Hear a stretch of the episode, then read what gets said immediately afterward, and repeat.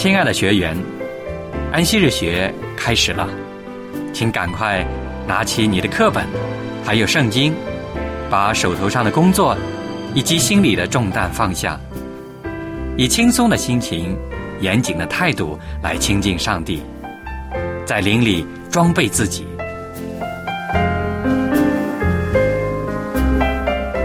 快来参加安息日学吧！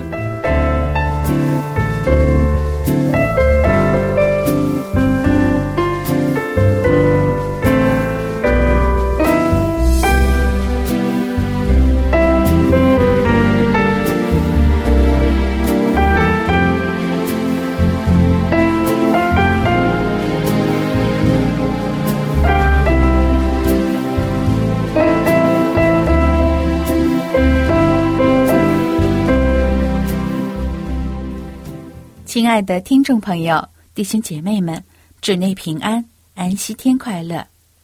感谢上帝赐给我们美好的安息日，也感谢您又准时的守候收听我们的节目，与我们一同来敬拜、亲近上帝。求圣灵此时光照、引领我们的敬拜和学习。首先，请您翻开手边的圣经，我们来看以赛亚书五十八章。以赛亚书五十八章十三、十四节，我来为您读经。你若在安息日调转你的脚步，在我圣日不以操作为喜乐，称安息日为可喜乐的，称耶和华的圣日为可尊重的，而且尊重这日，不办自己的私事，不随自己的私意，不说自己的私话，你就以耶和华为乐。耶和华要使你乘驾地的高处，又以你祖雅各的产业养育你，这是耶和华亲口说的。这段耶和华亲口说的经文告诉我们，上帝关爱我们，他以在安息日限制人劳作的方式向人展示他是多么的爱我们。他在安息日的事上伸出了他怜悯的手。他在自己的日子替众人留下了一个与他交往、与自然接触并彼此联络的机会。安息日与家庭同是在伊甸园中设立的，在上帝的旨意中，二者乃是相连不可分离的。安息日较比其他的日子更可能使我们度伊甸园的生活。上帝的计划是要全家的人在工作和研究、礼拜与休闲上相连合一。父亲是家中的祭司，并与母亲同为子女的教师和伴侣。但是后来因为罪恶的结果，而使生活情况有所改变，以至于大大的阻止了这种联合。上帝的圣安息日原是为人设立的。因此，仁慈的行为是与他的宗旨相符的，解救受苦的，安慰伤心的，救死扶伤的，伺候病人的，这样出于爱心的工作，是增荣于上帝的圣日的。安息日是创造大能的纪念，所以这日比其他的日子更应使我们借着上帝的工作而认识他。在这一天。全家的人都应该有机会到户外去。试问，还有什么能使孩子们获得更确切有关上帝的知识，较比在户外度过一部分的时间，不做无意的嬉戏，只随父母同行更好的方法呢？让他们稚内的心思在大自然美丽的环境中联想上帝吧。当他们看到上帝为人类的幸福而创造的种种的美物时，孩子们就必感动，尊他为一位慈祥仁爱的父亲。当上帝的品格显出仁爱、温慈、优美、可爱的特质时，他们就会被吸引来爱上帝了。安息圣日啊，要使它作为一周之中最甘甜、最蒙福的日子。圣经诗篇的一百五十篇三到五节。有这样的颂赞，要用脚声赞美他，鼓瑟弹琴赞美他，击鼓跳舞赞美他，用丝弦的乐器和箫的声音赞美他，用大响的波赞美他，用高声的波赞美他。古时在赞美上帝的时候，人们可以吹奏、弹拨、击打各种乐器，并且击鼓跳舞赞美他。今天我们应当如此赞美上帝。若是教会中充满赞美的歌声，就会迎来更大的复兴。下面有请爱德弟兄带领我们同声歌诗赞美主。亲爱的朋友们，欢迎您来参加安息日学。在开始之前呢，请大家先打开您的赞美诗第一百八十八首，以安息日为圣日，让我们一起来唱。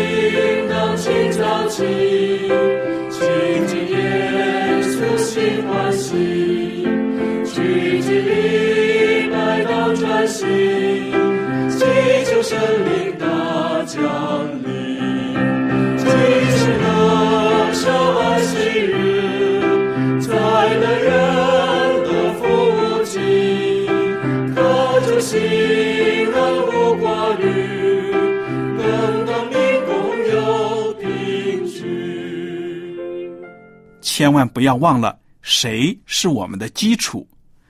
请大家打开第二百四十六首来唱《教会基础》。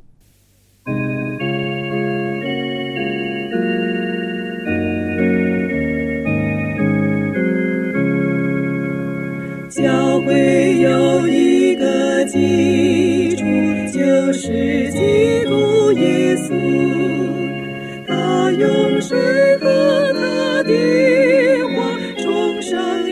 也信徒，耶稣从天来救他，承担圣洁幸福，用自己宝血居住，经过死亡路途，随从各处蒙寻找，信徒聚成一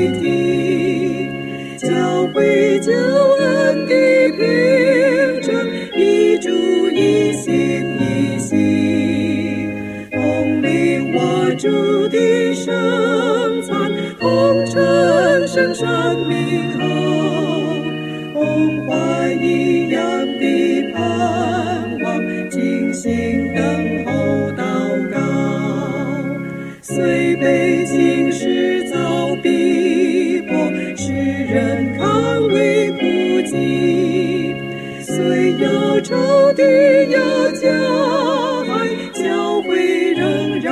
站立，圣徒尽心心交问，黑夜就有多长，不久被。起变歌声，转瞬便见晨光。在山河交战之，受尽困苦艰难，为我救恩所成就，永享福乐平安。等到荣耀之意象显明在他眼前，那时教会要得胜，安享福乐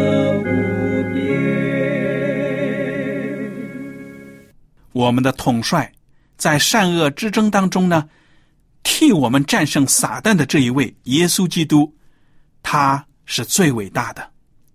让我们把颂赞献给他，请大家打开第二十三首，一起来唱《你真伟大》。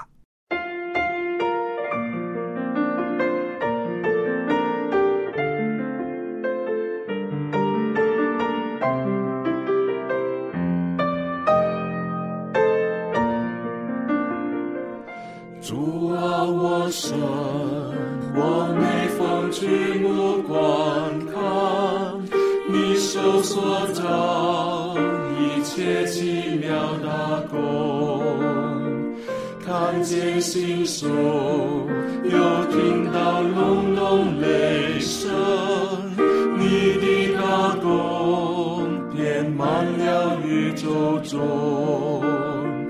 我灵歌唱，赞美我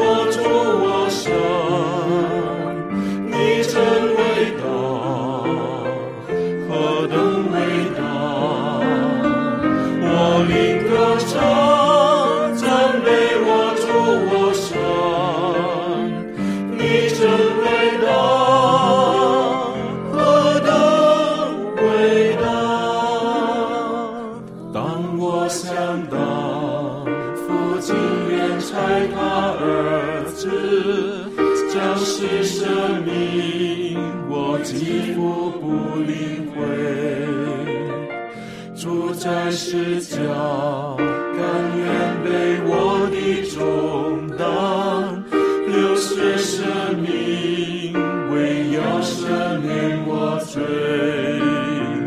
我灵歌唱，赞美我主我神，你真伟大，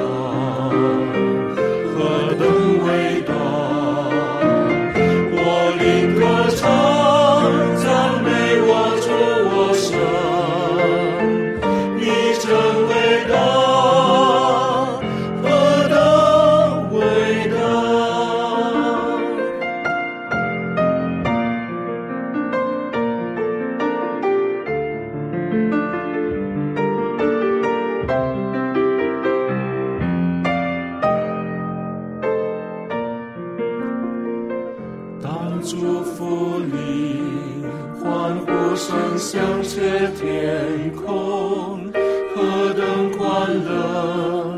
主接我回天家，我要归下，谦恭地匍匐敬拜，并要颂扬神啊，你真伟大。我的歌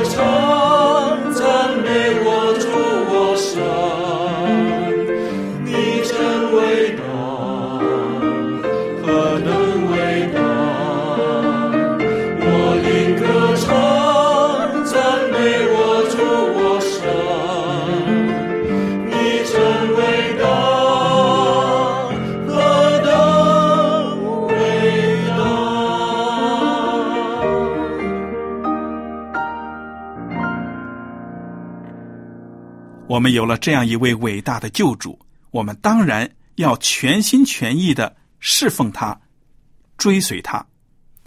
请大家打开第四百六十四首，一起来唱《我今全属你》。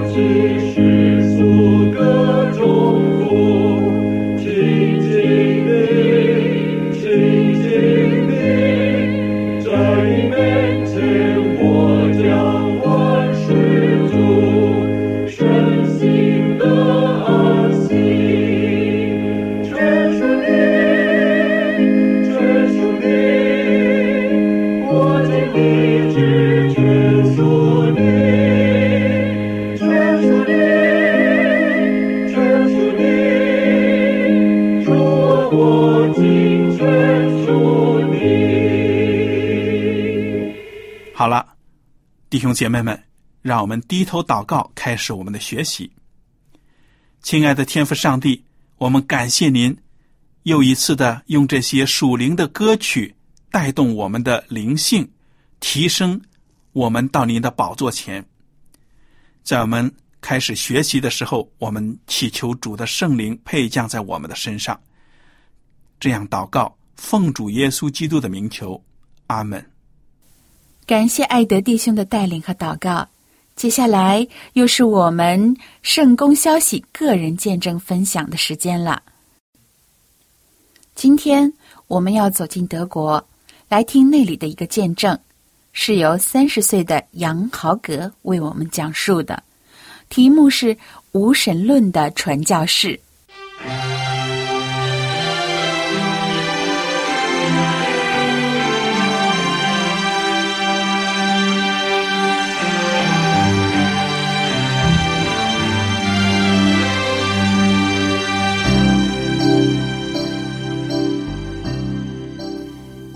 杨豪格来说，再没有什么是比保护环境更为兴奋的事了。身为一名十八岁的高中生，他加入了德国政党，以解决全球环境问题。大学时，他会邀请朋友们观看有关环保的电影，并试图通过食物、旅行、清洁等方式，让自己的生活变得更卫生，像一个环保代理人。他甚至在与室友同住的公寓时，会关掉不需要使用的灯。不过，这样杨豪格的生活方式也会对他人造成困扰。杨豪格像是一位不信耶稣的传教士，他的宗教信仰就是拯救环境。身为一名国贸系的学生，杨获得了一份在一家环境良好的银行实习的机会。并决定完成在挪威首都奥斯陆的国际工作要求，但有一个问题是，他很难在奥斯陆找到不贵的住处。后来，杨想起了在两年前遇到一家人，当时为了学习如何自给自足，他在他们的农场里度过了一个夏天。于是，杨写了邮件向这个人家请求帮助。几天后，他们回信告诉他。已经在奥斯陆找到了住的地方。在杨抵达奥斯陆后不久，他发现到自己的周围都是富林信徒。这住处是由教会为富林学生所提供的。他的新室友大卫就是一位富林信徒，他住在其中一个小房间，而杨是来自东德的顽固的无神论者。东德是世界上无神论者最集中的地方，有超过百分之六十的东德人被认为是无神论者。羊虽然很感激能有住的地方，但是他心想，他们会试图改变我的信仰，不过他们改变不了我的。我知道我所相信的是什么。这三个月里并没有发生什么事。羊喜欢富林信徒的学生。他们亲切的对待他，即便是他违反了规矩喝酒，这些富林学生仍然照顾到羊的需要，并得到了他对他们的信任。有一天，羊被受邀与五十名富林青年一起乘船前往挪威的南部。羊很享受这次郊游，而且很高兴这些青年对他的保护环境的追求表现出了兴趣。这之后，其中一位青年领袖裘凯便邀请杨与他一起学习圣经。杨对他的邀请并不感兴趣，但是却不想伤害他，于是就试图找了一个充分的理由拒绝他。呃，我们今天没有时间，他说，也许明天吧。第二天早上，裘凯说：“嘿，还记得昨天我们讨论的事儿吗？来学习圣经如何呀？”羊又试着找了另外一个借口：“我不能和你一起学习，因为我没有圣经。”后来，杨称这是他想出最愚蠢的借口了，因为他的周围都是有圣经的人。不一会儿，杨就拿到了一本圣经。一个人必须先相信上帝的话语，才能够相信圣经。而羊并不相信有上帝的存在。所以，当这位领袖打开《但以理书》第二章，当羊听到但以理对巴比伦、波斯、希腊、罗马国家兴衰的预言时，他感到很惊讶，因为他看到现今欧洲的分裂，正如雕像脚上的铁和泥土。羊断定圣经里包含着超自然的信息，于是便买了一本圣经，进一步研究。在奥斯陆，富林信徒的朋友帮助他在圣经里找到有关罪的起源的答案，像是为什么上帝没有消灭撒旦，以及如何以圣经记载的创造解释进化论。那天，羊决定把自己的心献给上帝。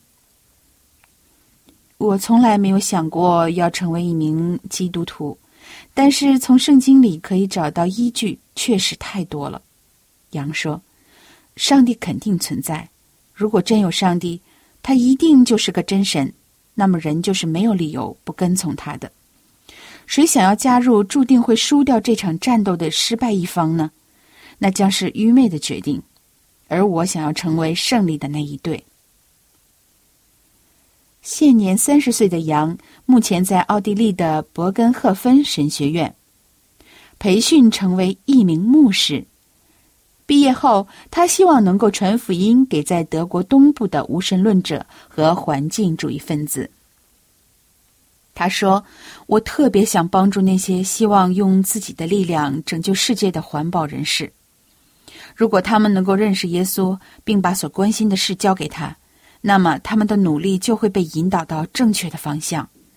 他们是一群心里没有耶稣的布道士，这样的工作不会为他们带来永生。”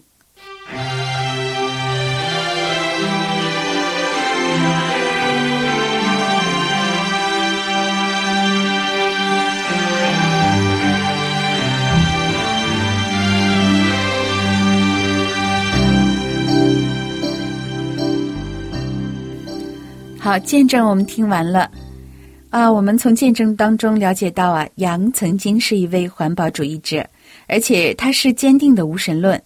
但是上帝却以他奇妙的方法改变了他的人生，他成为了提倡环保的传道牧师。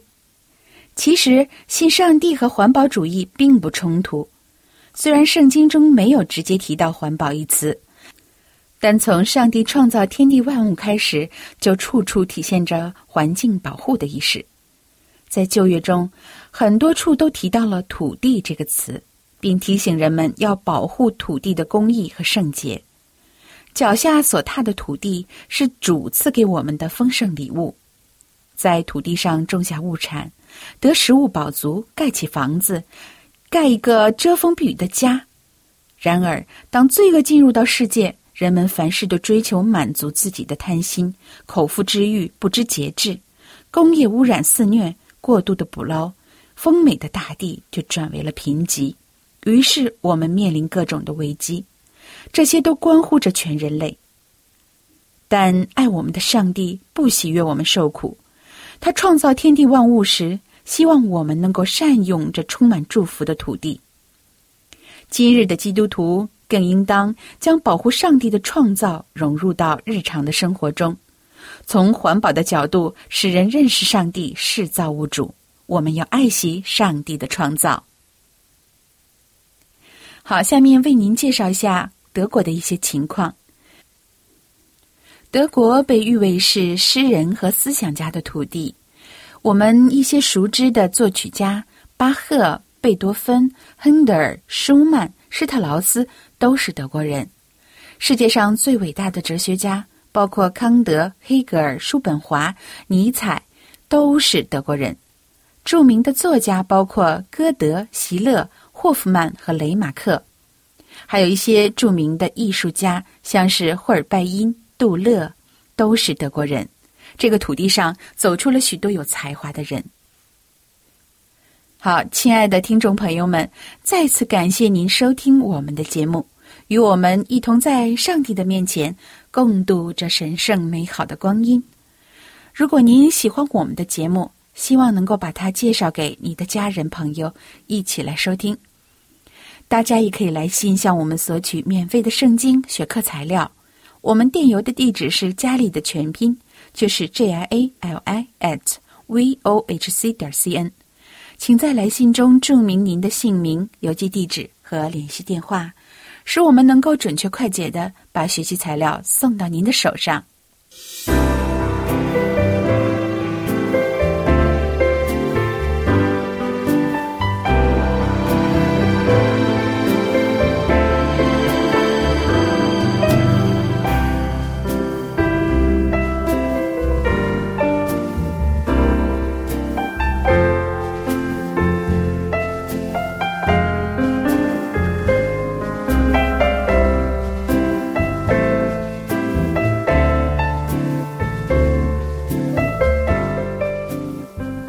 收音机前的听众朋友们，您现在可以将收音机调到合适的频率。一会儿我们将一起开始安息日的学课学习，非常欢迎您一同来参与。我们一会儿再见。